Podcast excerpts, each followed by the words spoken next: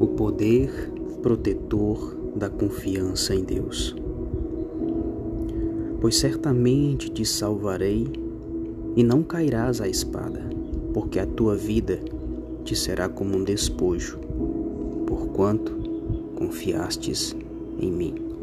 Jeremias 39, verso 18. Esse texto nos leva a contemplar o poder protetor da confiança em Deus. Os grandes homens de Jerusalém caíram à espada, mas o pobre Obed-Meleque estava seguro, pois a sua confiança estava em Deus, o Todo-Poderoso. Em quem mais um homem deveria confiar senão em seu Criador? Até o diabo não faz nada que não seja por permissão de Deus. A Bíblia nos diz que Jesus tem a chave do inferno e tem a chave da morte. Assim como foi com a vida de Jó, que ele precisou permitir com que o inimigo lhe fizesse algo, e Deus só permite que aconteça algo com alguém.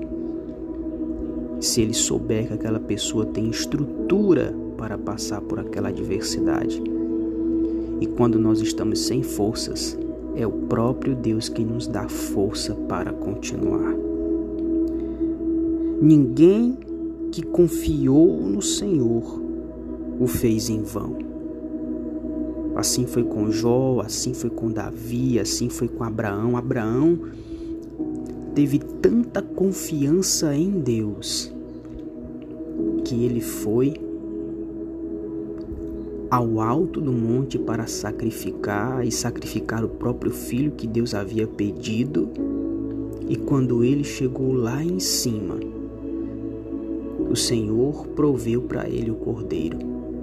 Mas Abraão nos demonstra a sua confiança quando ele, antes de subir ao monte, ele diz para os seus servos que foram com ele, que ficaram lá embaixo: ele diz assim: Fiquem aqui e nos esperem porque eu e o menino vamos adorar e logo voltaremos. Voltaremos no plural, ele não disse eu voltarei, ele disse voltaremos.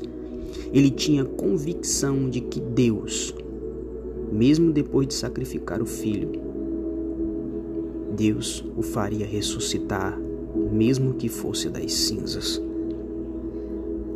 E nesse texto que eu li diz: certamente te salvarei. Deus está dizendo certamente, então isso significa dizer que não existe a possibilidade de não ser salvo por Deus, se a minha e se a sua confiança estiver em Deus. Agora, precisamos entender o que é de fato confiança. Confiança não é você acreditar de que Deus pode fazer um milagre ou fazer algo na sua vida apenas hoje, apenas agora.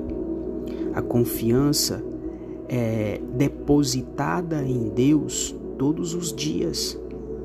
Sabe quando você não fica gritando: "Ah, eu confio em Deus" para todo mundo com as suas palavras, mas as suas atitudes demonstram que você confia que é quando as coisas estão dando tudo errado, mas ainda assim no seu coração existe aquela chama de esperança, acreditando de que Deus vai trazer uma solução e uma provisão em meio às dificuldades. É quando as coisas ruins acontecem e você pensa que não tem jeito de resolver. E Deus, de repente, envia a solução para este problema. A confiança é acreditar, é permanecer firme, é estar crendo, mesmo quando tudo parece estar dando errado. Isso é confiança. Confiança é quando nós fazemos como Obed-Meleque fez, quando todos ao seu entorno estavam sendo mortos pelo inimigo. Ele no seu coração tinha a convicção de que de alguma maneira Deus o salvaria. E assim Deus o fez. Nós devemos ter no nosso coração a esperança de sermos livrados, porque muitas das vezes temos amigos, porque muitas das vezes somos prudentes, porque podemos ver sinais de esperança. Mas nenhuma dessas coisas é tão boa quanto o simples porque confiastes em mim. É Deus dizendo: Olha, porque você confiou em mim, eu certamente te salvarei. Ah, querido, experimente o caminho da confiança e experimentando, você se manterá nele por toda a vida. E ele é tão agradável quanto é certo. Deposite a sua confiança em Deus. Talvez você esteja se perguntando, mas o que que seria fazer isso? Como seria isto na prática? Confiar em Deus é mesmo quando as coisas não estão dando certo.